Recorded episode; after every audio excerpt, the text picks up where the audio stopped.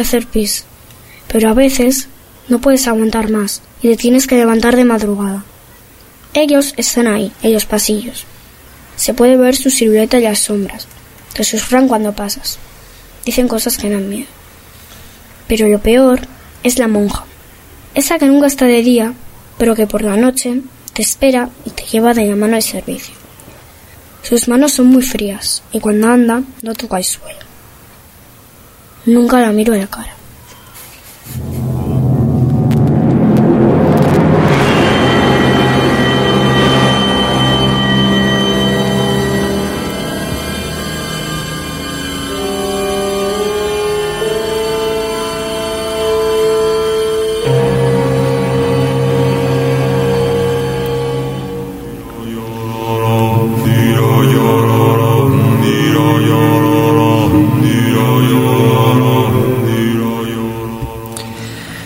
Microrelato que acabamos de escuchar, conscientes de que a más de uno habrá puesto el vello de punta, narra parte de los hechos reales acaecidos en un viejo orfanato de nuestra península.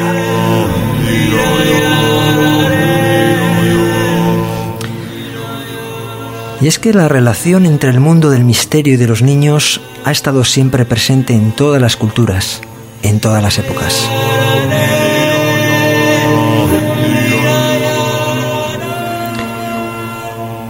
Muestra de ello es el cine de terror, en el que tras sus más grandes éxitos esconde en la mayor parte de los casos la figura de un niño o de una niña como protagonista.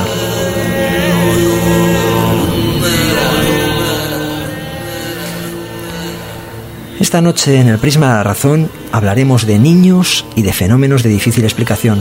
Fenómenos reales, algunos muy próximos, y todos ellos sin duda sobrecogedores.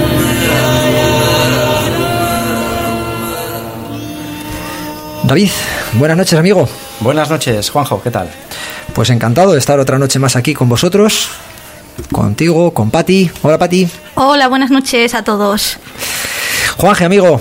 Muy buenas noches. ¿Qué tal? Aquí estamos. Pues muy bien. Al otro lado de la pecera tenemos aquí a nuestros amigos José Ramón, a Rubén y dos amigas e invitadas que han venido esta noche a acompañarnos al Prisma. María y Mónica, a quien mandamos un besazo fuerte. Por Comenzamos. Supuesto, por supuesto, la persona que ha puesto voz al, al pequeño relato. La pequeña gran Inés, maravillosa voz.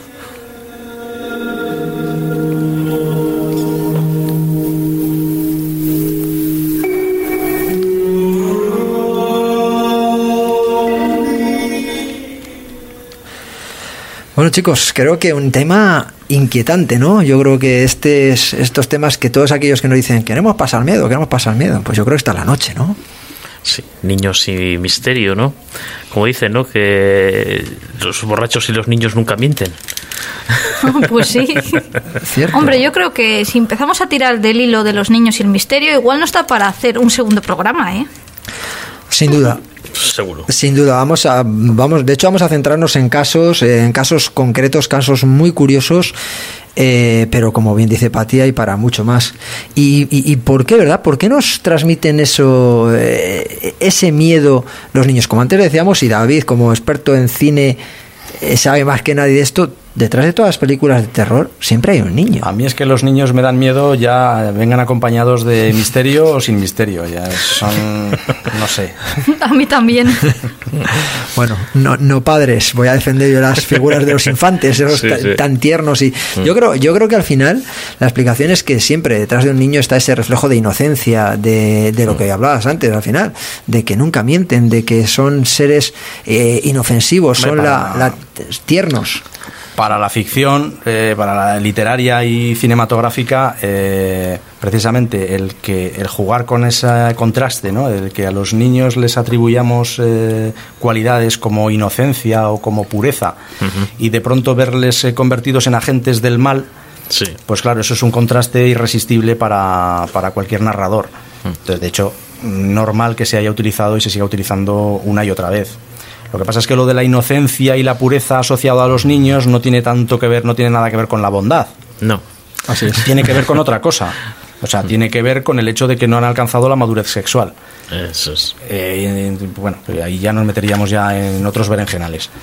Pero hay niños que tienen un aspecto muy terrorífico o muy inquietante. Yo tengo la imagen de lo- la peli, los niños del maíz, es esos rubitos con los ojos así que les brillan y Sí. para nada angelicales para mí, ¿eh? No, no, en absoluto.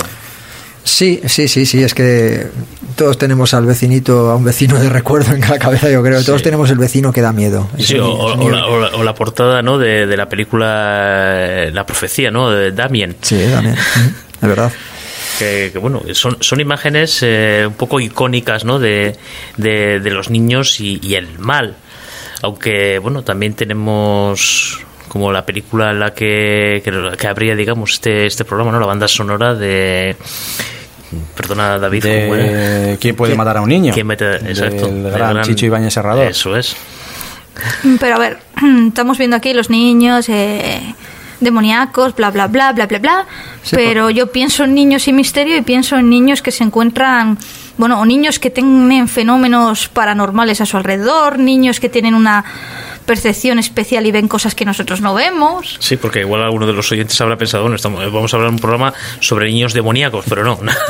vamos a hablar de, de niños y, y- y misterio, de esas esas Sí, ya. historias que en, que- en las que se ven involucrados y, y que bueno que realmente nos ponen los pelos de, de- de gallina Sí, además vamos a ir a casos, a casos concretos, porque siempre se ha dicho, por ejemplo, y eso es una realidad, o sea, antes estábamos hablando de cine, que a última hora a ver si tenemos tiempo y David nos habla un poquito de ello, eh, pero bueno, siempre se ha hablado de, de- de esa posibilidad de que los niños ya nazcan con ese sexto sentido, un sentido que quizá tenemos todos y que luego nos desaparece.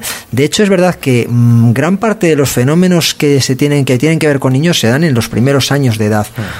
Esto hay, hay científicos que avalan esta, esta realidad, esta teoría, mejor dicho, la, toman como real y además se, bueno, se amparan que, en que es cierto a nivel eh, físico neuronal, a partir entre los 3 y los 5 años sufrimos unos cambios.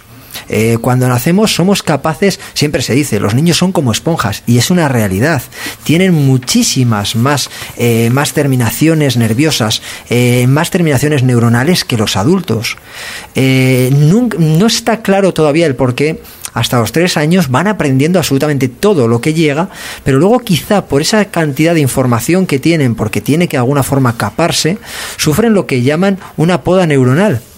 Y eso quiere decir que muchas de las neuronas que menos se usan eh, desaparecen o, se dejan se dejan de lado y las perdemos. Sí, bueno, la- en realidad lo que ocurre es que la, capacidad, de las conexiones interneuronales que tiene el cerebro humano, y cuando es un niño entre los desde que nace hasta los 5 o 6 años, aproximadamente es de 50.000 conexiones por segundo. Y, eh, y el cerebro de una persona adulta eh, baja, digamos, hasta los 10.000 o, o 15.000. Es decir, perdemos la mitad de capacidad de conexiones interneuronales la información pasa de una manera mucho más lenta. ¿Por qué? Porque hay muchos más campos que, que abarcar. Efectivamente. Claro, pero dicen que precisamente esas, esa- esas neuronas que digamos desaparecen son aquellas eh, que no usamos. Es decir, eh, ya sea porque culturalmente, porque religiosamente, porque nuestra, nuestra formación no nos emplean, no, nos, eh, no, no utilizamos ciertos dotes, por ejemplo, de, de, bueno, de ver más allá. Y sin embargo dicen que esos amigos invisibles en muchos casos pueden existir. Pero sencillamente lo tomas como una fantasía, como un tal. No se le da importancia, no se le, no se le retro, no se le alimenta y entonces eh, esas neuronas tienden a caparse, a desaparecer. Es una, es una explicación que dan algunos científicos, ¿eh? hablo de, de neurólogos, etcétera, etcétera. La realidad es que hasta los tres años los niños tienen una capacidad también eh, de inventar y, eh, sorprendente hasta el punto que, Son bueno, capaces de crear mundos enteros. mundos enteros. Pero bueno, pero esta noche vamos a ver casos que no todo se explica así. O sea, hay casos que han llegado a desconcertar a médicos, a psicólogos, a pedagogos, porque no, la, la explicación no se puede encontrar sencillamente en unas neuronas dormidas o más despiertas. Creo que Patricia nos va a traer un, un primer caso, cuando menos curioso, ¿no? Curioso es, eh, está aquí cerquita, ¿no? En un pueblo de la Comunidad de Madrid. La historia comienza así. Bueno, esto es una familia que empiezan a notar lo típico, ¿no? Que su perro hace cosas extrañas. Por ejemplo, ladrar a una pared, mirar hacia el techo, quedarse así, gruñir. Dices, ¿qué cosas más raras hace el perro? Pero si esto le sumamos que dos tienen dos hijos, ¿no? Una de cuatro años y otro de 18 meses. El bebé de 18 meses entra en una habitación y saluda con la mano algo, algo imaginario, algo que no está. Y en la niña de cuatro años, pues empieza a tener bueno, terror, bueno, pesadillas. Se despierta por la noche y dice que hay una niña, una amiguita suya, que es la que la despierta y la tira del pelo y la sopla al oído. Sumamos estos dos fenómenos más la, la- el comportamiento del perro y tenemos un cóctel de qué está pasando en esa casa. Sí, preocupante para los padres, porque, bueno. Sí, cuando se eh, juntan tantos fenómenos. Los que sois padres sabéis el problema de, de los niños que no duermen, que. y es bastante estresante. Sí, bastante. La niña pues mm, dice eso, que es su mejor amiga. Tiramos del hilo y se descubre bueno que la mejor amiga de la niña eh, es, es una niña que ha fallecido hace poco, asesinada por su madre.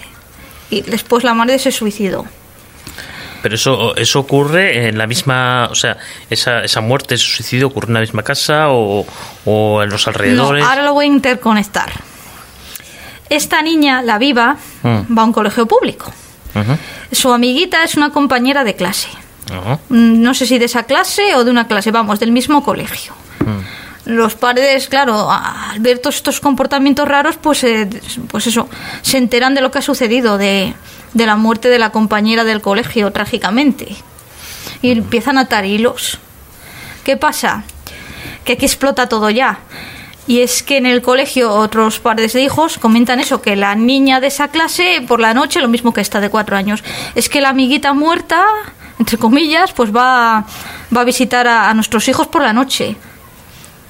Aquí ya dices, ¿cómo O sea, explicas el, esto? el nexo de unión es eh, la clase, el, el colegio, ¿no? Sí, más que la clase, el colegio. El colegio, donde, donde una niña fallecida se presenta a, a los compañeros de, de ese colegio.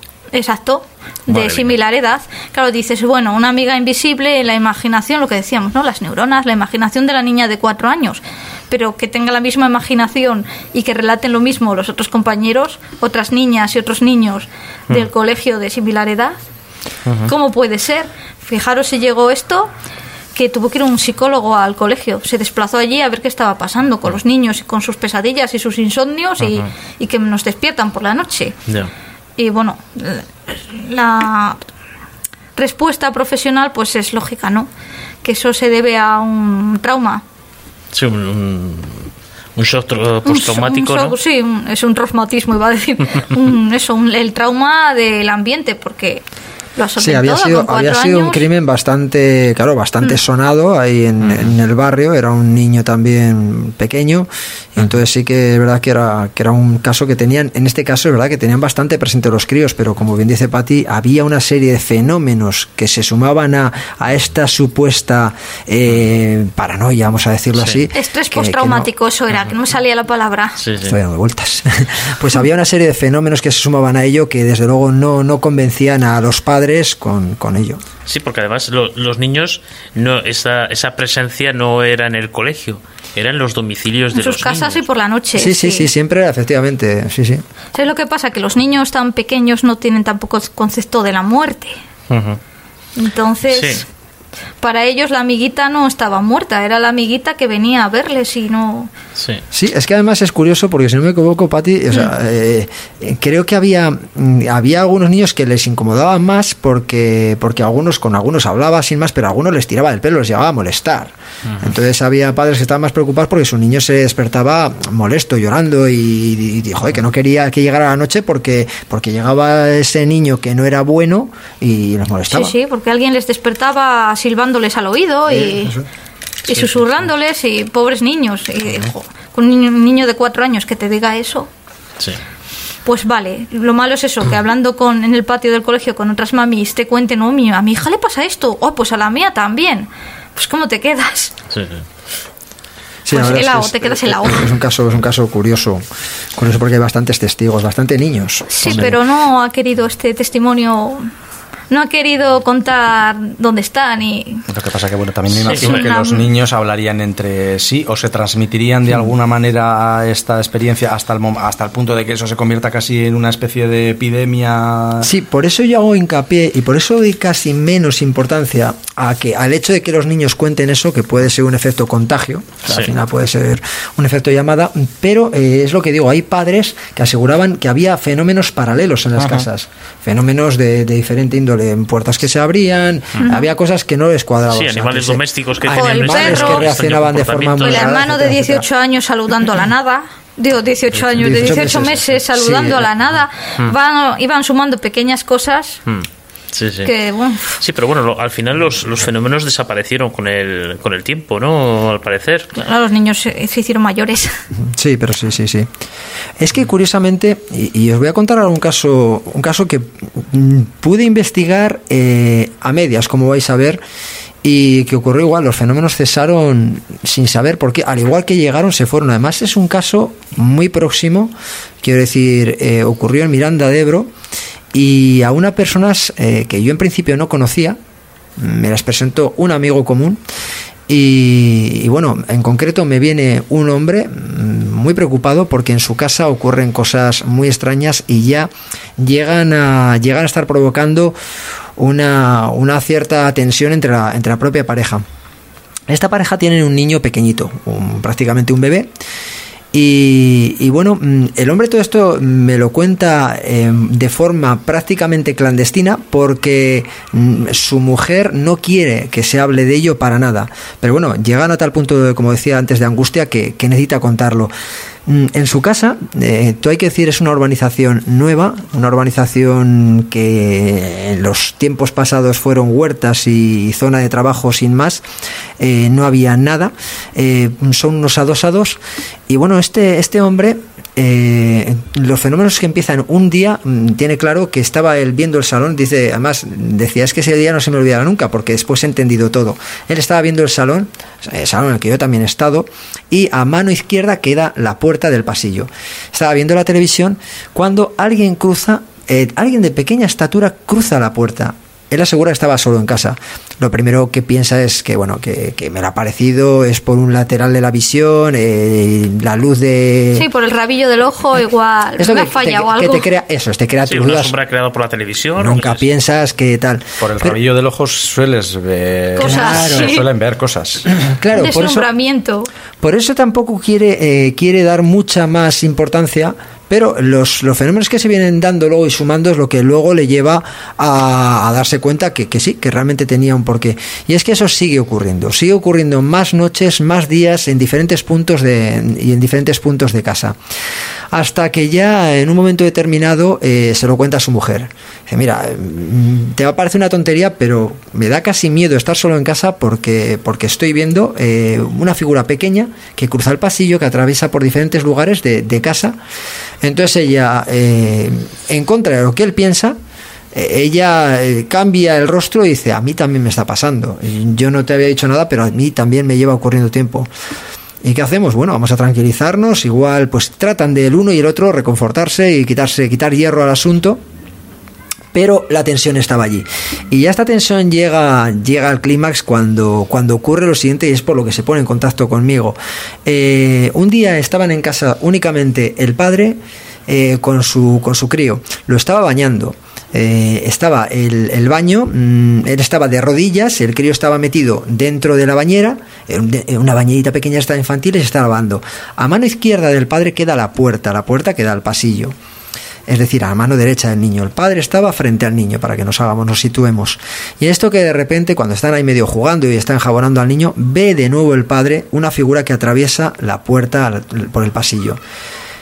Él dirige la mirada inconscientemente hacia allí, pero lo que le sorprende y le preocupa es que el niño también dirige la mirada hacia la puerta. Entonces le pregunta, ¿qué has visto? ¿Qué has visto? Y el niño levanta la cabeza tranquilamente, señala hacia, hacia, hacia el pasillo y dice, el nene, el nene, no tiene claro. Entonces ya eh, él, él admite que cierra la puerta, eh, baña al niño lo antes posible, sale de allí, enciende todas las luces de casa y es cuando ya se sienta a hablar con su mujer y a ver qué, ocurre. Porque a esto eh, se vienen dando otros fenómenos.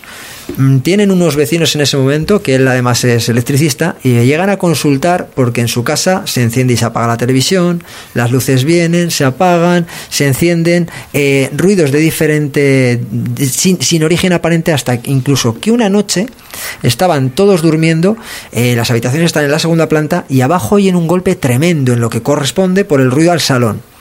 Lo primero que piensan es en el crío, no les cuadra porque el niño es muy pequeño, está en una cuna, pero pues lo que hacemos todos los padres, primero vas a proteger a tu pequeño.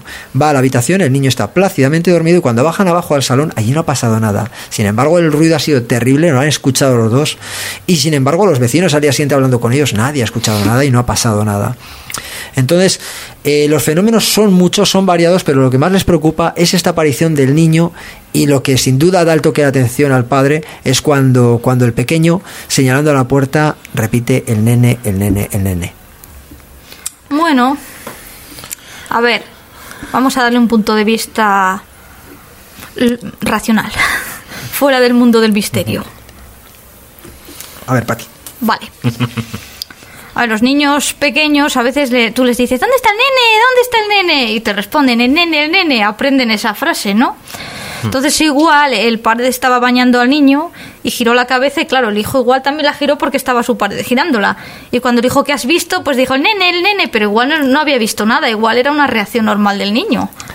Hombre, es hilar mucho. Vamos a darlo Sí. ahí, pero es Hombre, hilar mucho. eh, eh, es- yo lo veo mm, una explicación, Sí, posible di- explicación a dilo, algo di- que no tiene. Dilo, ¿es eso más lógico que un fantasma de un niño? Pues Eh, no lo- eso. eh, pues bueno, no lo sé, no lo sé, porque como digo, los fenómenos son varios. Sí que es Yo cierto para que, que... este papi se tranquilice. No. Porque, a ver, cuando uno está Bueno. sugestionado, estresado con fenómenos así, pues al final también tu cabeza te lleva a autoprogramarte, autoalimentarte. Sí, pero mira, aquí hay, aquí hay unos factores y, y mira, no lo he hecho y tengo, y tengo porque además le pedí permiso en aquel día eh, al padre para Hmm. grabar la, la entrevista, la tengo guardada. Y hay, y hay factores que son muy interesantes. Por ejemplo, eh, el hecho de que ni la madre supiera lo que el padre estaba viendo, ni que el padre lo supiera. Y sin embargo, en paralelo lo estaban sabiendo. Sí, ese es un dato difícil Eh, de explicar, que los luego- dos estén viendo lo mismo. Y luego, fenómenos, vuelvo a lo mismo. O sea, eh, las sombras ya llegaban a ser demasiado, demasiado insistentes. Eh, yo, por mucho que digas lo que el niño lo tuviera tan claro, giraba la cabeza al tiempo que el padre, no lo sé. Y sumado el- eh, los otros fenómenos que había, que ya digo, eh, incluso revisaron la, la línea de la línea de dulce casa del piso, pisos nuevos. La pena es que no pude llegar a investigar en la casa in situ porque, como bien digo, la madre en concreto no quería que se comentara nada, estaban barajando vender el piso. Y entonces, claro, tampoco era una propaganda buena. Y él sí que me dijo en un momento dado, dice, bueno, nos vamos a ir un tiempo fuera de vacaciones al pueblo de la mujer. Yo, mira, te dejo unas llaves y, y no, la mujer evidentemente dijo que no, que ahí no entraba nadie si no estaban ellos, como es lógico por otro lado. Sí, sí. Luego hicimos, eh, luego hay que decir que hice muy buena amistad con esta familia, muy buena amistad, y lo que puedo asegurar es que no son dados a ello. De hecho, jamás, jamás eran personas que jamás les habían gustado estos fenómenos ni habían mostrado el mínimo interés por ellos. O sea, y de hecho, después de aquello, cuando hablas de estos fenómenos, es algo que prefieren no tocarlo, porque dice, mira, pasó y no queremos saber nada más de nada. Desde luego, Sí, porque el fenómeno desapareció, ¿no? Con el- Desapareció tal cual, con el tiempo, o sea, eh, yo no tuve ocasión, me hubiera gustado, pero no tuve ocasión de poner ahí una grabadora, de haber pasado Ya. una noche. No, no, no tuve ocasión. ¿Ves? Pero yo, mira, lo del niño que gire la cabeza, lo puedo dar una respuesta O sea, ellos- racional. ellos siguen pero viviendo- al otro no. ¿Siguen viviendo ahí? Mm, Bueno, la casa sigue, sigue estando habitada ahora por otros moradores, pero los fenómenos cesaron, sí. Vale. Y quiero decir, el fenómeno tampoco les acompañaba a ellos y se iban a otro sitio. Muy interesante, no, no, no, no, no, el fenómeno es, es La muy, muy teoría de que interesante la acompañan apreciación. a los niños, no, en Efectivamente, este puede caso no. ser una, o una casa encantada o un fenómeno poltergeist, tampoco, eh, pues parece que me iba más con el entorno, sí, sí, sí, no con ellos, no con ellos. La verdad es que es una historia muy, muy curiosa. Muy curiosa y os aseguro que me pasa como cuando hemos tenido la suerte de conocer a gente como Fernando, el, Paresota, el hombre de Paresota, o, o joder, nuestro amigo Félix, que son que cuando encima los llegas a conocer un poquito Sí. más te das cuenta que evidentemente algo ocurrió allí. Eso Sí, es- son testimonios claro. de primera mano. de eso no son- cabe duda de que ocurrió Sí, sí. algo. Sí. Sí, sí, sí. Nos pasó igual eh, con, con el siguiente caso, una llamada de teléfono que vamos a hacer a una, a una amiga a un- que, que, bueno, haciendo una investigación por el, por el sur de Burgos y, algo que no tenía que ver mucho con ello, pero bueno, tuve ocasión de hablar con ella. Como es de fuera, pues la vamos a llamar por teléfono. Eh, a ver qué nos cuenta, que seguro que es un caso que nos va a gustar. Buenas noches, Raquel. Hola, buenas noches, Juanjo. Hace, hace unos días coincidimos en, ese precioso pueblo de Covarrubias con nuestro amigo Millán, con Carlos. pasamos una jornada maravillosa y, me contabas una historia realmente curiosa que dije, esto no tiene que quedar aquí, la tenemos que dar a conocer al, resto de, al resto de los oyentes. Cuéntanos un poquito, ¿qué, ¿qué es lo que ocurrió? Pues la verdad es que es una historia que ocurrió ya hace 15 años, allá por el 2003. Y bueno, hacía mucho tiempo que no hablaba de ella, pero bueno, te lo comenté así como un caso curioso y bueno, sí, me gustaría contarlo porque es algo real, algo que sucedió. Puede tener su explicación lógica y científica, no te digo que no, pero bueno, en aquel entonces pues nos pareció algo fuera de lo normal y, bueno, te lo voy a contar cómo sucedió, tal cual, y luego ya cada uno pues que piense lo que, lo que quiera. A ver, pues te cuento, yo cuando cumplí los 23 añitos, justo en el 2003, acababa de terminar la carrera de magisterio y oposité. Entonces aprobé eh, conseguí mi plaza y mi primer destino fue en una pequeña localidad de Alicante. Prefiero omitir el nombre de la localidad y, del centro. Pero bueno, fue en un centro. Mm, yo tenía ahí mi destino provisional porque el primer año estás en práctica. Y bueno, era un centro muy grande, antiguo, pero la verdad que está muy bien conservado, muy bien cuidado. Y bueno, cuando llegué pues conocí a una serie de, compañeros, entre ellos pues una chica con la que congenié muy bien y nos hicimos muy amigas. Era una chica de, Castellón que venía de interina a cubrir una, un puesto, una vacante. Y la verdad que, bueno, pues fenomenal, el equipo directivo estupendo, encantador, nos trataban como si fueran nuestros propios padres, la verdad que se portaron muy bien con nosotros y aprendimos muchísimo de ellos.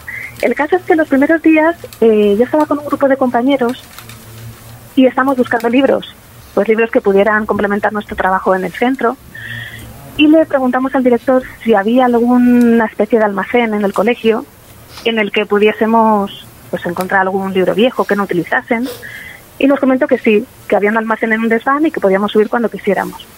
Bueno, pues un día subí con un grupo de compañeros a ese desván y en cuanto entré al desván noté como un escalofrío como una sensación muy extraña que no sabría describirte, pero me sentía incómoda en ese sitio.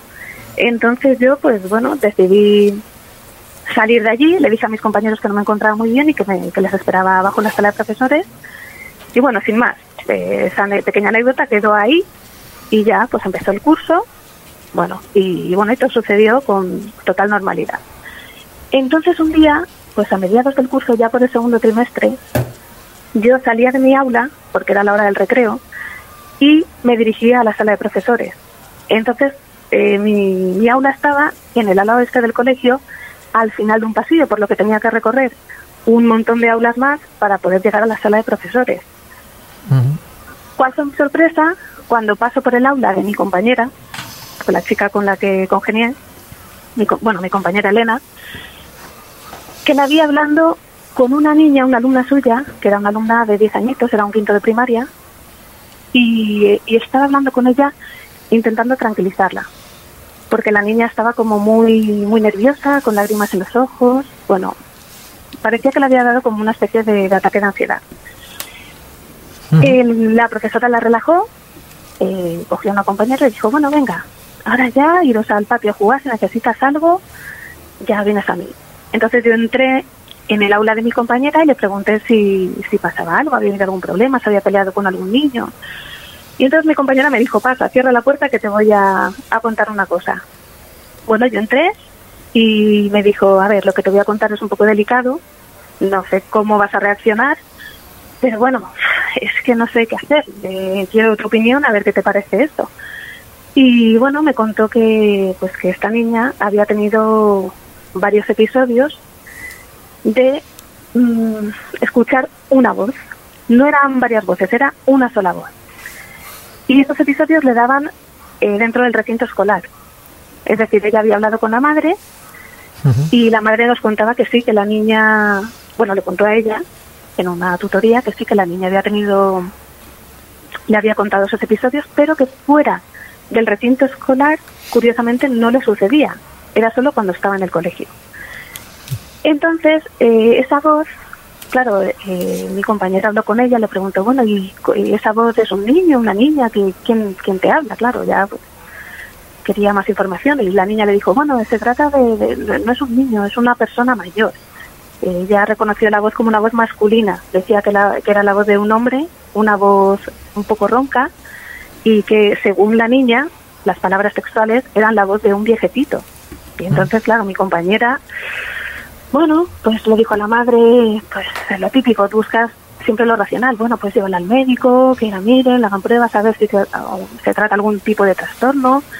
Bueno, la madre la llevó al médico, le hicieron unas pruebas, tal, y vino otro día al colegio y le dijo a mi compañera que no, que no se trataba de ningún tipo de trastorno, que los, los médicos le decían que la niña estaba perfectamente normal y que, que no tenía nada, que estaba bien. Los médicos pues lo achacaron pues a una llamada de atención, tampoco le dieron mucha importancia, la verdad. Pero bueno, la madre seguía muy preocupada porque veía que su hija estaba sufriendo, lo estaba pasando mal. Claro, porque la niña cuando le empezaban a hablar, eh, pues ella Tenía miedo. es- tenía miedo, estaba totalmente aterrada. Yo vi un, un episodio de esos y es que la niña se tapaba los oídos, le decía, por favor, déjame, no me hables, vete de aquí, llorando. Eso lo llegaste a bueno, vivir tú.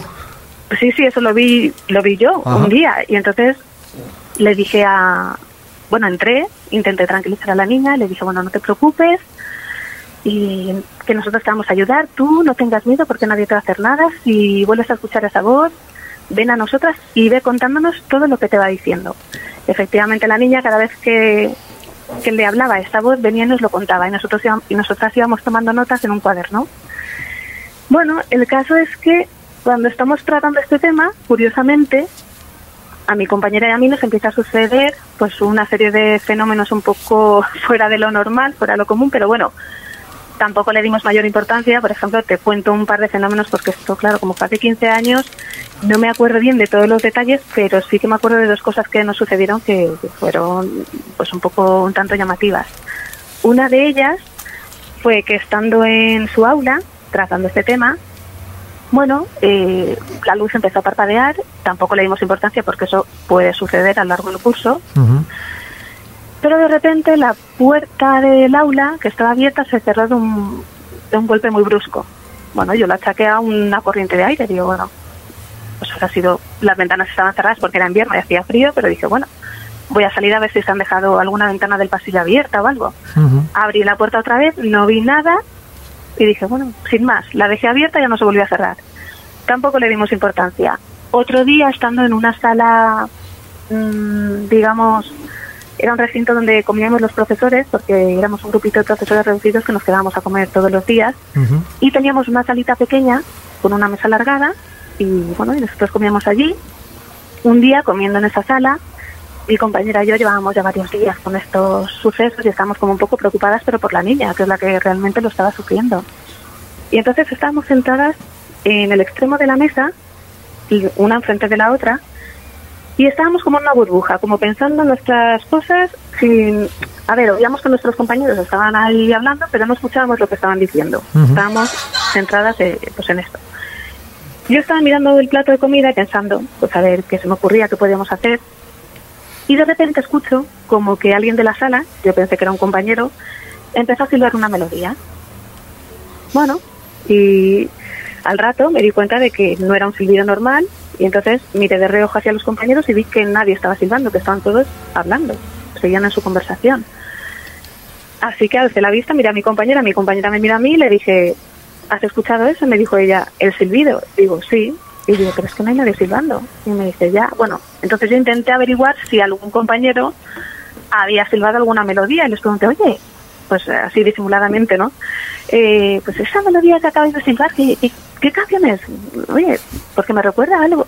Y me decían, ¿qué, qué, qué canción? ¿Qué, qué, a qué te refieres que no estamos silbando? Esto- nadie ha silbado nada. Y dije, "Ay, bueno, bueno, disculpa, o sea, no, no quise darle más bombo, claro. Y nada, y nos quedamos las dos mirándonos muy sorprendidas y le dije, ¿tú lo has escuchado? no?". Y dice, sí, sí, perfectamente. Bueno, bueno, pues nada, eh, lo dejamos ahí también, sin más. Y un día que estábamos ya un poco agobiadas con el tema, decidimos hablar con el director del centro. Más que nada porque con el director era un hombre, a ver, era un hombre del norte, era gallego, pues eh, era un hombre muy pues muy sensato, muy comprensivo, podías hablar con él de cualquier tema y entonces dijimos, bueno, pues vamos a su despacho a ver qué nos aconseja él que hagamos. Entonces nos encerramos un día los tres en el despacho de Juan, que era el director de este centro, y hablamos con él. Y le dijimos, mira, mm, Juan, eh, confiamos en ti, te vamos a contar una, pues, una serie de cosas a ver qué te parece a ti. Y le dijimos lo que estaba sucediendo. Y al darle, claro, sacamos el cuaderno, le dimos, en aquel momento teníamos todos los detalles pues de lo que el hombre este le decía a la niña, habíamos anotado un montón de frases, pues de, de todo. Y cuando le pasamos toda la información, eh, pues él se puso una mano en la frente, me acuerdo, y nos dijo, pues todo lo que me estáis contando ahora mismo me recuerda a una persona que conocí hace tiempo. Entonces, claro, nosotros nos quedamos un poco, nos descuadró, ¿no? Nos quedamos un poco así sorprendidas y, y- le dijimos, bueno, ¿de quién se trata? Y nos dijo, bueno, pues esta persona era Paco, era el antiguo conserje de este centro y falleció ya de muy mayor. Pero lo curioso es que falleció en este mismo centro, donde tenía su antigua casa, que era el desván. Y entonces yo recordé el episodio del principio del curso, cuando yo entré a ese desván que no sabía que ahí que eso era una antigua casa.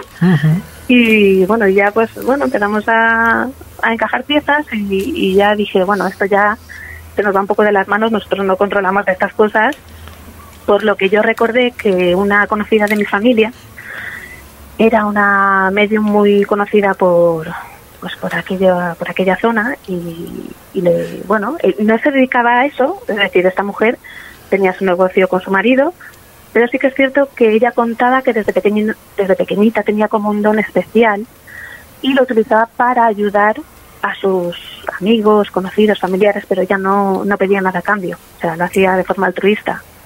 Y entonces dije, bueno, pues voy a llamar a esta persona a ver qué me dice. Nada, llamé a esta mujer, le comenté lo que estaba sucediendo y ella vino a investigar. Eso sí, eh, dijo que no iba a tener ningún tipo de contacto físico con la niña para que no se asustase. Entonces vino al centro, pues estuve investigando pues, sobre el, el antiguo conserje y tal, y entonces ella nos dijo que podía, que ella notaba una presencia y que podía ser el mismo conserje, pero bueno, que como no estaba segura, pues eh, ella necesita, de hecho hablamos con la madre de la niña, claro, para que, porque ella decía que iba a hacer como una especie de, pues llámalo limpieza, ritual, oración, no sé cómo explicarlo, así a distancia, que necesitaba una foto de la niña con nombre y apellidos, datos de, también del conserje, tal, y claro, lógicamente llamamos a la madre, le pedimos permiso, y la madre, la verdad es que fue mm, encantadora, muy comprensiva, no sabíamos cómo se lo iba a tomar, pero bueno, mm, como quería ayudar a su hija, pues accedió y sabía que a la niña no le iba a pasar nada porque a la niña no le iba a tocar nadie. Y dijo que sí, que adelante, que, que todo lo que hiciese falta. Entonces, eh, nada, nos, ella nos proporcionó la foto con el nombre, apellidos, todos los datos de la niña. El director nos proporcionó los datos de, del conserje y bueno, y esta amiga que te comento pues de mi familia fue la que se encargó de hacer esa especie de limpieza ritual y curiosamente a, eh, partir de ese momento pues empezaron a dejar de, de suceder esas cosas un tanto extrañas y, y afortunadamente la niña dejó de escuchar esa voz. Eh, como esto sucedió a mediados del curso, recuerdo que estuvimos observándola eh, pues de ahí hasta final de curso, un poquito más de un trimestre. Y la verdad es que la niña dejó de escuchar esa voz, eh, empezó a hacer una vida normal, la veíamos feliz con sus compañeros. eh, bueno, es que fue un cambio radical, muy sorprendente. Y a partir de ahí dijimos, bueno, pues sea lo que sea, se ha acabado. Así que ya podemos estar todos tranquilos.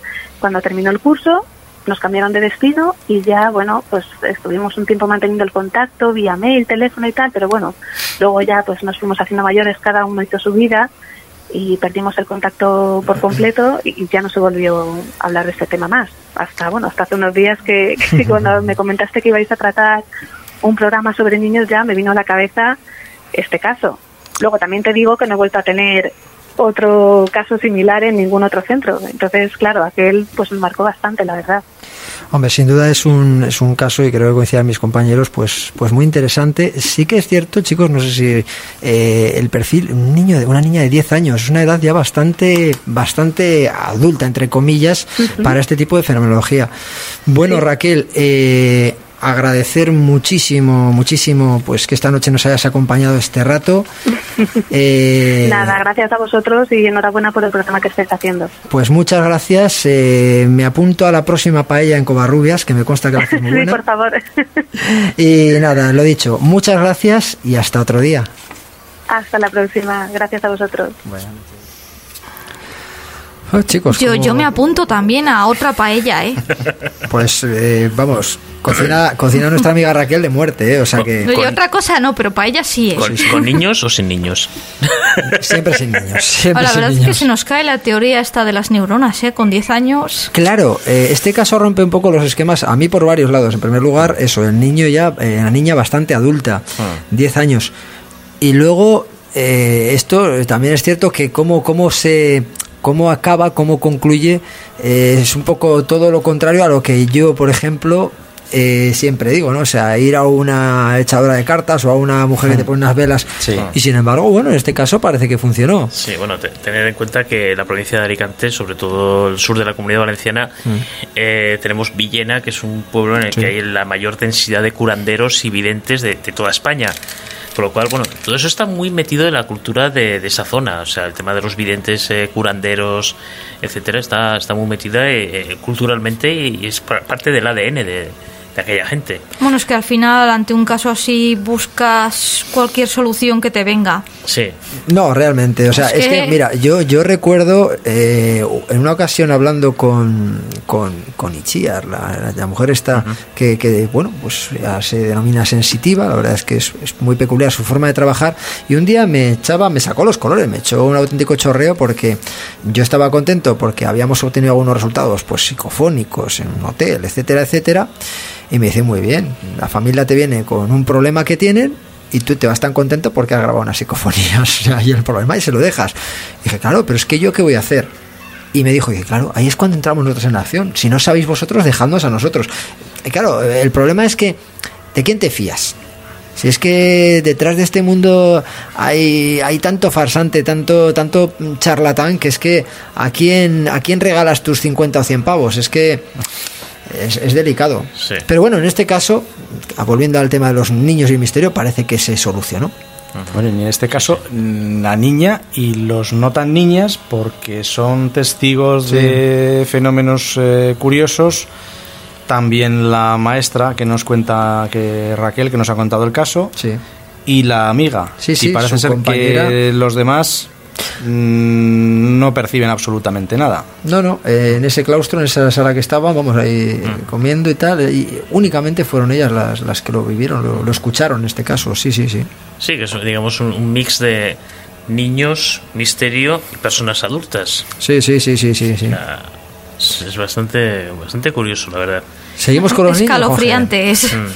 Sí, pues vamos a seguir a un caso que, bueno, pues como el que hemos hablado antes de, del colegio, eh, esto ocurre en Madrid, en la Comunidad de Madrid. Bueno, pues esto es un caso bastante curioso. Esto es una madre que, acude, como otras muchas veces, con su, con su niño a, a visitar a, los padres, a, los abuelos, y, y, bueno, pues ese día resulta que bueno, todavía no habían llegado los padres a casa y ella se disponía a esperarles en la vivienda. Con lo cual, pues, es un niño, lleva un niño de dos años y medio.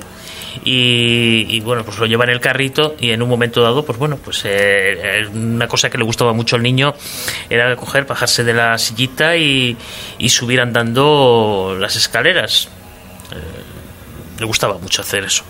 Y bueno, pues la madre baja al niño de la silla y estamos hablando de un portal bastante grande y mientras que ella va subiendo lo que es la, rampa de para con la sillita el niño pues bueno ya se ha adelantado y está ahí en el, rellano cuando la madre se da cuenta que el niño está parado está parado está estático y, parece como que está manteniendo una conversación con alguien eso la madre dice bueno pues algún vecino que, que baja y que está hablando con el niño Pero ya cuando llega a la zona del ascensor, ve que el niño está parado, mm, mirando hacia el techo y con, con un aire como muy como enfadado, ¿no? Y le dice que no, que esa es mi mamá. Entonces la mujer se queda así un poco confusa, dice, "Mm, este, ¿qué le pasa a este niño? ¿Por qué está discutiendo? ¿Con quién está discutiendo? Y bueno, pues eh, se queda ahí el, tema y en una especie como de juego, eh, la madre le pregunta, bueno, pero ¿con quién estás? ¿Con quién estás charlando? ¿Con quién estás discutiendo? ¿Qué le estás diciendo que, que no, que, que, que, eres- que yo soy tu mamá? Y dice, "Co- con un niño. Y bueno, pues en ese juego descubre que, que el niño, al parecer, ah, estaba hablando con otra, otro niño mayor que él, mm, rubio, de ojos claros.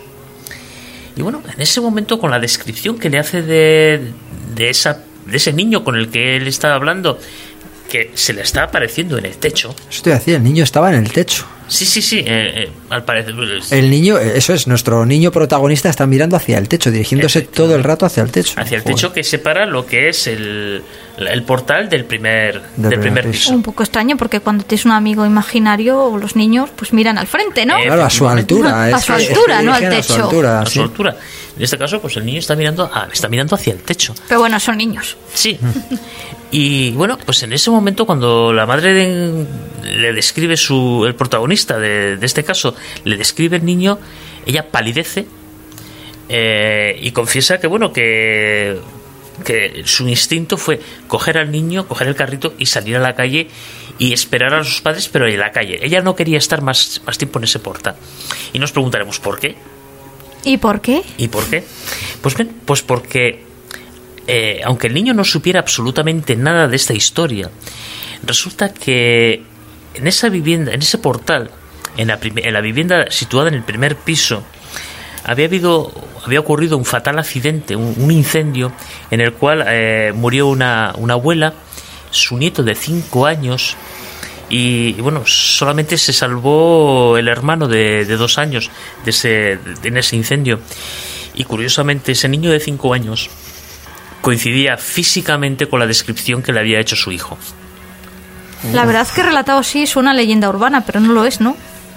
No porque el testigo lo conoces, ¿verdad, Juan G? Sí, sí, sí, sí, el O testigo. sea, suena leyenda urbana, pero a ti te lo ha contado un testigo de primera mano que lo ha vivido. Efectivamente, sí, sí, un, un familiar directo de, de esta mujer. Y, y la verdad es que, bueno, tal como te lo cuenta, eh, eh, esta mujer no está a las fantasías, no le gusta todo este tema de lo paranormal y todo eso, no, no le gusta, es bastante pragmática. Eh, pero ella lo cuenta, o sea, yo lo he vivido y, y yo lo cuento así. Lo curioso es que, claro, ahora, ahora caigo yo, yo que voy más lento en todo esto, que el niño miraba hacia el techo, que era la primera planta, me estás diciendo. O sea, Sí. el techo correspondía a la primera planta donde se- Correspondía donde a la vivienda en la el cual había ocurrido el- el incendio. el Así que fatal por eso incendio. su, la madre palideció, claro. Lo ató- empezó a hilar todo. pen- Claro, y el niño posibilidad de que conociera esa historia, eh, porque había ocurrido hacía, hacía tiempo, nos comentabas Sí, antes. sí, eh, bastante antes de que naciera el- este niño. Hombre, además que es Eh, muy pequeño, ¿no? Dos años y medio. dos años y medio. A ver, cuentas podemos pensar, bueno, pues igual surgió esa conversación algún día en el rellano y fíjate, este es el piso en el que ocurrió. Es posible, pero... Mm. Yo creo que no asimilan un niño de dos años y medio esas informaciones. No, no ata hilos O ni- quizás, No sé. quizás él no directamente, pero igual su subconsciente... No lo tengo tan claro. Pero la, la verdad es que la lo madre, niño, la madre dice, la, la madre de, de este niño dice que, que en presencia de él no recuerda, no recuerda haber hablado de este, de este incidente, de este, de, es- de esta tragedia. Otra cosa es que este niño tuviera a su amigo invisible y estuviera charlando con él y en su mundo jugando y la madre lo hile, ¿sabes? Lo hile a la tragedia ocurrida porque ella sí que sabe y, y lo... Sí, ella lo unió pero y ella no lo tenía dice- unión. Lo que dice que lo que más le llamó la atención, aparte del hecho, ¿no? De que estaba mirando hacia el techo, era que el niño estaba, disgu- estaba disgustado, estaba como enfadado, como diciéndole que no, que esa es mi mamá. ¿Sabes? O sea, Bueno, yo mm, con- poniéndome en, en modo Patricia, eh, pues es el típica, eh, yo qué sé, comentario, yo qué sé, un vecino que le haya dicho, pues aquí vivía un niño, ¿no? Como, como tú, o aquí vivía un niño y tal, y él haya ido asociando, Ya. en fin, eh, explicaciones. Hombre, a ver, la- yo creo que lo asoció la madre, no el niño. El niño estaba se nos pueden ir jugando. Y que- Ya. Y, y la que lo asoció fue ella. El niño jugaba, sin más, como tantos niños tienen Pues amigos ya- invisibles. Si hablamos de amigos invisibles, eh, en fin. Ya. si a ¿Es mí ya me- imaginación o son tocáis- Si me fantasmas? tocáis ese tema, pues, en fin. Yo, Hablando yo- con amigos invisibles y discutiendo con amigos invisibles, a mí ya sabéis que eso no me parece en absoluto nada extraño. No, no, no, Porque- pero yo, pero, pero yo cuando dicen eh, de que los niños tienen sus amigos invisibles, yo tengo dos hijos, tengo amigos que tienen muchos niños y yo personalmente no conozco niños que hayan tenido amigos invisibles. Personalmente, te dice que, que la estadística además habla que hay un porcentaje bajo Pues, de niños que eh, tienen amigos invisibles. ¿eh? A tu derecha, Bueno, tú eres un poco raro. pero no es. a tu derecha ahora mismo, Pues algún día, si quieres, nos cuentas. Ya os- ¿Tienes, ¿Tienes recuerdos de ello? no, no es que tenga recuerdos, vamos a ver. y, eh, Uy, por uy, eso os comentaba que cuando hablamos de amigos invisibles, yo no, a mí no me parece nada normal ni nada raro. Porque en mí es una cosa normal. O sea, eh, Es, estás hablando en Es, presente, es- David. es una ¿Eh? cosa normal, pero no en mí solo. O sea, yo conozco más gente en mi familia que. que- es decir, nosotros eh, mantenemos un contacto prácticamente permanente con, con- con lo que normalmente llamáis amigos invisibles. No quiero contar más porque entonces nos vamos del programa. No, no, no, no, no, como, como. Pero eso ya que, será que ves, cuestión de que ves día. amigos invisibles si José hablas con José ellos. Ramón pide que, que- que- que- que alargar el programa si hace falta. Eso ya es para otro programa. Bueno, pues, Bueno, pues otro día- dedicaremos otro programa a lo- los amigos invisibles. Sí, a ese sí, programa sí, ya vengo cobrando y todo. Bueno, vale. Bueno, va, tomamos nota. No, eh, no, pero en serio, o sea, que no, no, para mí no es una cosa extraña en, en No, no, no, no. porque es una vivencia que, que- que he tenido y que, que en, en buena medida sigo teniendo, ¿no? Otra cosa es que luego tú lo racionalices de otra manera. Pero ese toma y daca, esa, esa, esa especie de. Lo podéis llamar, hablar en voz alta, lo podéis hablar de muchas maneras. Pero, Ah. pero sí hay una interacción, o sea, sí hay una sensación de que hay otra otra eh, otra personalidad que no es que no eres exactamente tú Sí, una especie de ni es, bilocación. ni de, es un otro yo es eh, no sé una- un- no sé si es un referente que tú creas o producto de, de muchas horas de, eh, o de una infancia solitaria o de lo que sea pero tú eh, mantienes una, una relación que a veces es incluso eh, no es no hostil pero sí de discusión. O sea, es decir eh, no nos no, no, no, no, a veces no te das la razón porque no eres tú. Entonces eh, mantienes un- un- un- una relación pues que, que- que, bueno que a veces entras en la discusión en el toma y daca en, el- en fin en llevarte la contraria Contigo mismo, ¿no? Yo hablo conmigo mismo mucho. que es contigo mismo pero que yo, yo sostengo que no es contigo mismo Yo es que ahora tengo a mi gato y entonces yo hablo con el gato. La gente no nos ve, pero ahora poco a poco nos hemos ido los que separando de tenéis David. mascotas, lo que hacéis es discutir, lo que hacéis es con el disimular. gato. Claro, David- los que se va a quedar mascotas solo disimuláis ahí. con la mascota. Oye, mi abuela tenía unas conversaciones súper interesantes con ella misma que a mí a veces me daba mucho miedo porque mi abuela se llamaba Lucrecia y decía, bueno, y me dijo Lucre esto, el otro, el otro. Y yo decía, pero ¿con quién está hablando? O sea, se está hablando a sí misma como si fuera una tercera persona. Era, Sí, era sí, muy, bueno. muy loco, era aquello. Y luego hay incluso ya quien va por la calle con el pinganillo puesto del, del móvil, pero que no está hablando por el móvil, que me consta a mí que están hablando solos, tranquilamente, vamos, y lo hacen por disimular. Creo que está Tú hablando y en tu primera otro yo y tus pensamientos. Bueno, bueno, algún día habrá que tocar este tema, sí, porque es, realmente es interesante. porque no- Sí, sí, Ya sí. Tenemos testimonios en primera persona. No sé, eh, vamos, vamos de tiempo, vamos de tiempo pillados como siempre. Voy a contar, eh, voy a contar únicamente un caso rápido porque quiero que, que también David dé unas pinceladas de cine porque me parece súper interesante. Pero voy a contar un caso de Canarias, un caso eh, que salió unos años, hace unos años además a la luz en medios de comunicación locales, eh, incluso en una televisión local. Y eh, en alguna revista especializada hizo, y se hizo eco de ello. Y hablaba, eh, en síntesis, es que es algo muy, muy también, muy de leyenda urbana, pero ahí en ese caso ponían nombre y apellidos. Eh, y son los típicos papás primerizos que cuando ya logran meter a su bebé en la cuna, pues eh, derrotados, pues se disponen a cenar tranquilamente ese momento tan placentero que, los que somos padres eh, sabemos reconocer. Estaban en la cocina cuando de repente por el intercomunicador que tienen este, este de bebés, que además ahora pues los hay con televisión, etcétera, o sea, antes no era, era solo voz, ahora los tienes con imagen, como era este caso, pues empiezan a escuchar una pequeña interferencia que viene del cuarto de su, de su bebé. Ellos están enfrascados en una charla mientras preparan la cena juntos, no lo dan mucho más importancia hasta que esas interferencias hacen más insistencia. Eh, entonces ya se acerca, se acerca la madre a mirar la pantalla, a ver qué es lo que, lo que ocurre, y lo que ve al otro lado de la pantalla, lo que ve en, la pantalla del, pequeño aparato, la deja totalmente helada. Y hasta el punto que el marido eh, se da cuenta que algo ocurre y se acerca porque se ha quedado congelada. Y ella describe que junto al bebé que está plácidamente dormido en la cuna, hay una mujer mayor, una mujer, lo tiene claro, que está eh, por encima de los barrotes inclinada hacia el niño a pocos centímetros de él. Ellos confesaron eh, que, fue tal el pavor que, que sufrieron eh, que, no les avergonzaba decir que no se atrevían a ir a la habitación de su bebé. O sea, algo contra natura, porque todo padre sabe, toda madre, que lo primero que hace es proteger por encima de tu vida a tu hijo. Y reconocen que se quedaron unos segundos bloqueados en la cocina sin atreverse a salir al pasillo siquiera. Ya cuando ya ella se puso muy nerviosa con él, vamos, vamos a ver qué ocurre, ya fueron, el bebé está tranquilamente dormido, no había absolutamente nada y cuando volvieron eh, no había, no se veía nadie, nada. Los dos vieron a esa, esa mujer mirando hacia adentro de la cuna.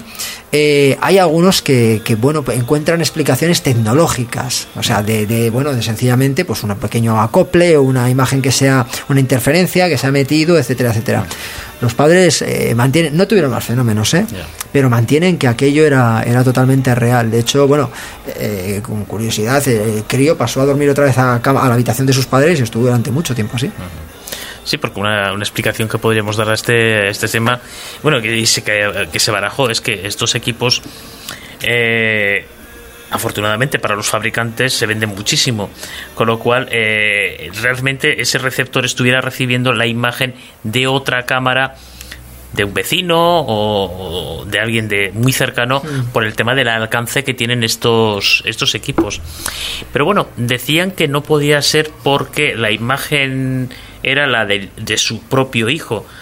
Entonces, claro, decía, un acople, una, una interferencia entre dos, dos cámaras que emitieran a la misma, eh, lo vieron un poco complicado los técnicos. Fíjate, la, pero no imposible. La cámara la llevaron a, a un servicio técnico el aparato está totalmente bien, además es un aparato de bastante calidad ah. y en color, etcétera, etcétera. Y es lo que dice Juanje, que lo que los padres destacaban es que mm, se veía que era su hijo, era su cuna, era la habitación. O sea, que lo que realmente estaba fuera de contexto era únicamente esa mujer que estaba inclinada hacia adelante. Eh, no supieron identificar tampoco, o sea no, no hubo más allá, no hubo quien dijo, pues era la abuela Pepita que se murió. No, no, ahí quedó el misterio y bueno, y el fenómeno. Y además eh, no se volvió a repetir, ¿no? No, no, no, no se volvió a dar, o cuando menos no, se, no se supo. Es un. A diferencia de los otros testimonios que hemos contado, esto es algo con lo que nosotros tenemos que, creer lo que hemos leído y visto. Y bueno, como hemos empezado el programa hablando de niños diabólicos y cine, igual tenemos que terminarlo hablando de algo de eso, ¿no? Venga, David, pon la puntilla. Bueno, yo después de este testimonio... Si no mires la hora, ¿no? Este, este personal que os he dado, en fin, no sé, me he quedado así un poco... No sé esto qué consecuencias tendrá. En fin. No, bueno, eh, como no hay mucho tiempo, simplemente hacemos un repaso así rápido por algunas cosas que a todos nos van a sonar, porque, porque bueno, si hablamos de, niños que tienen una especial percepción o algún tipo de poder, yo creo que nos viene a la memoria automáticamente un niño, el que pues, desde hace unos años acá pues eh, se han hecho tantas bromas y tantos memes y tantas cosas que, es inevitable, ¿no? Que es el, niño del sexto sentido. Sí. Ah, pues mira, yo no había caído, ¿eh? Pues un, poco, pero bueno, pues hay más. ese concepto de que los niños son como una especie de antena que hablaba antes Juanjo, mm. que captan algo, una realidad, un otro mundo pues eh, el cine lo ha captado también, ¿no? Y bueno, pues ahí está este niño, o están niños como el del Resplandor, ah. ¿no? bueno, eh, previamente en la novela de Stephen King. Stephen King ha tocado el tema varias veces, porque ah. también eh, Carrie trataba el tema de una joven que justo en ese paso que hay de la pubertad, ¿no? Sí pues eh, descubre la, la- la capacidad telequinética que, que- que tiene, ¿no? Y bueno, la niña de Poltergeist, de la que también hemos hablado aquí varias veces, en fin. La niña del exorcista. La niña del exorcista, sí, bueno, ahí, eh, en fin, es que tiene unas, no sé si es que tiene una sensibilidad especial o unos poderes especiales o simplemente que es Bueno, eso da miedo de, y ya está. Estaba, estaba en el lugar de, de- de las circunstancias, ¿no? No, no, los niños del maíz, los rubitos esos, ¿no? Eh, esa idea de- del, del niño como como que decíamos ese contraste entre la posible inocencia del niño y, que de pronto se convierta en un agente del mal pues en sí que habría que hablar de yo sí citaría dos eh, dos novelas importantes. Una es eh, otra vuelta de tuerca de Henry James escrita en 1898 que sí que juega muchísimo con esa ambigüedad. Nunca sabemos exactamente qué es lo que está pasando. ¿no? Si efectivamente hay unos niños que están eh, siendo testigos de la aparición de, de unos fantasmas, si todo está en la cabeza de la institutriz, si los niños si el niño, sobre todo el niño protagonista, es realmente perverso o es víctima o es eh, corrompido o a su vez es corruptor todo está eh, envuelto en, eh, en una nebulosa eh, que hace que el lector siempre pueda interpretarlo de una manera u otra. Y luego está eh, el- el- la, la novela de- del premio Nobel William Golding, El Señor de las Moscas, que, que sabéis también que, que trata sobre un grupo de niños que queda náufrago en, en una isla sin ningún adulto y entonces acaban reproduciendo eh, de forma prácticamente eh, exacta la misma estructura, ¿no? una estructura tribal y reproducen exactamente la misma violencia de- del entorno del que, del que han salido, porque al fin y al cabo ellos han sido náufragos como consecuencia de una guerra, ¿no? Sí, de la Segunda Guerra la Mundial. Segunda Guerra Mundial. Entonces, eh, ellos acaban reproduciendo en esa isla ese mismo esquema de bandos, de tribus eh, y de violencia. Y nos cabe otra vez la pregunta de si eso es así, porque es innato, como decía Juanjo antes, o si eso es así porque están reproduciendo un esquema eh, social, ¿no? Un- algo que han aprendido de, de- de la sociedad de la que, de la que han surgido. Sí, sí, sí. Y en fin, pues por no enrollarme más, pues eh, desde los niños que están predestinados al mal, ya desde su concepción, ¿no? Pues otra vez lo de La la semilla semilla, del- del diablo, es decir, eh, películas que nos cuentan el antes o el durante e incluso el después de lo que pasa con estos eh, con estos modernos anticristos, ¿no? El- la profecía que decíais antes, el, el día de la bestia, incluso de, Sí. de Alex de la Iglesia. Y, y nada, y para. Tenía, tenía alguna cosa más preparada, pero como no me quiero enrollar, sí quiero citar eh, por lo menos mm, dos cosas, ¿no? Eh, sobre los niños como psicópatas, que ya aquí hicimos un programa y el buen amigo Germán Zanza nos dijo que el, hombre, los, psicópatas o los asesinos en serie no se suelen manifestar en unas edades tan tempranas, por lo menos en cuanto a grandes crímenes. Otra Sí. cosa es que hagan pues, pequeños actos como incendios o matar un animal, etcétera. Sí.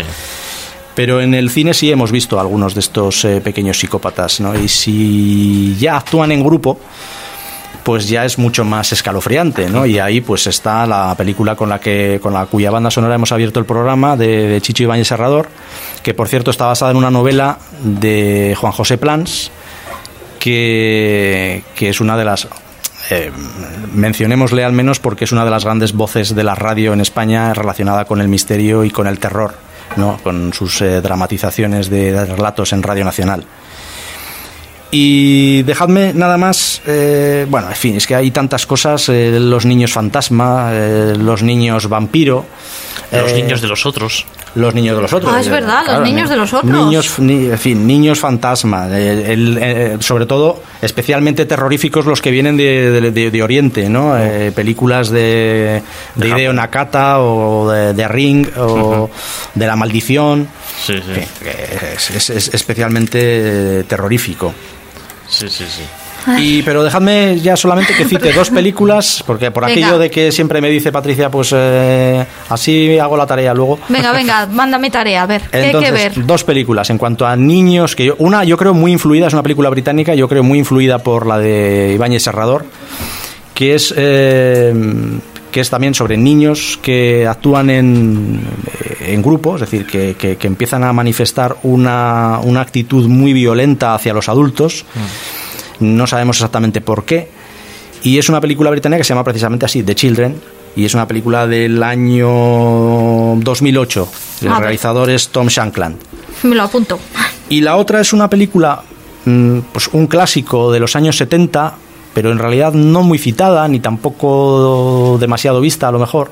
Entonces lo voy a decir pues porque si los oyentes no la conocen, que la vean, que es una película especialmente inquietante en todo lo que tiene que ver con los hermanos gemelos, el doble, los amigos invisibles. Y la Ah, bien, película bien, es una película de, de Robert Mulligan, se llama El Otro. El. Robert Mulligan, que es más conocido porque fue también el director de Matar a un ruiseñor. Y ahí lo dejo porque, Yo estoy se- tomando apuntes, porque el ¿eh? tiempo se nos va. Pues sí, el tiempo, el tiempo se nos ha ido. El tiempo se nos ha ido y nos queda poco más que despedirnos hasta la semana que viene, ¿no, chicos? Porque como lo veis, Sí, sí. ha sido un programa yo creo que interesante, Y entretenido. entretenido para aquellos padres que tengan que ir ahora a dar el besillo a los niños a su habitación, igual se lo piensan. Sí, o los que están mirando por el intercomunicador a ver si la cunita está bien. Pero bueno, los niños capaces de, de causar el mayor terror, pero sin embargo eh, causar también las mayores alegrías. Así que nada, amigos, hasta la semana que viene, ¿no? Sí. Hasta la semana que viene. Adiós. Hasta la semana que viene.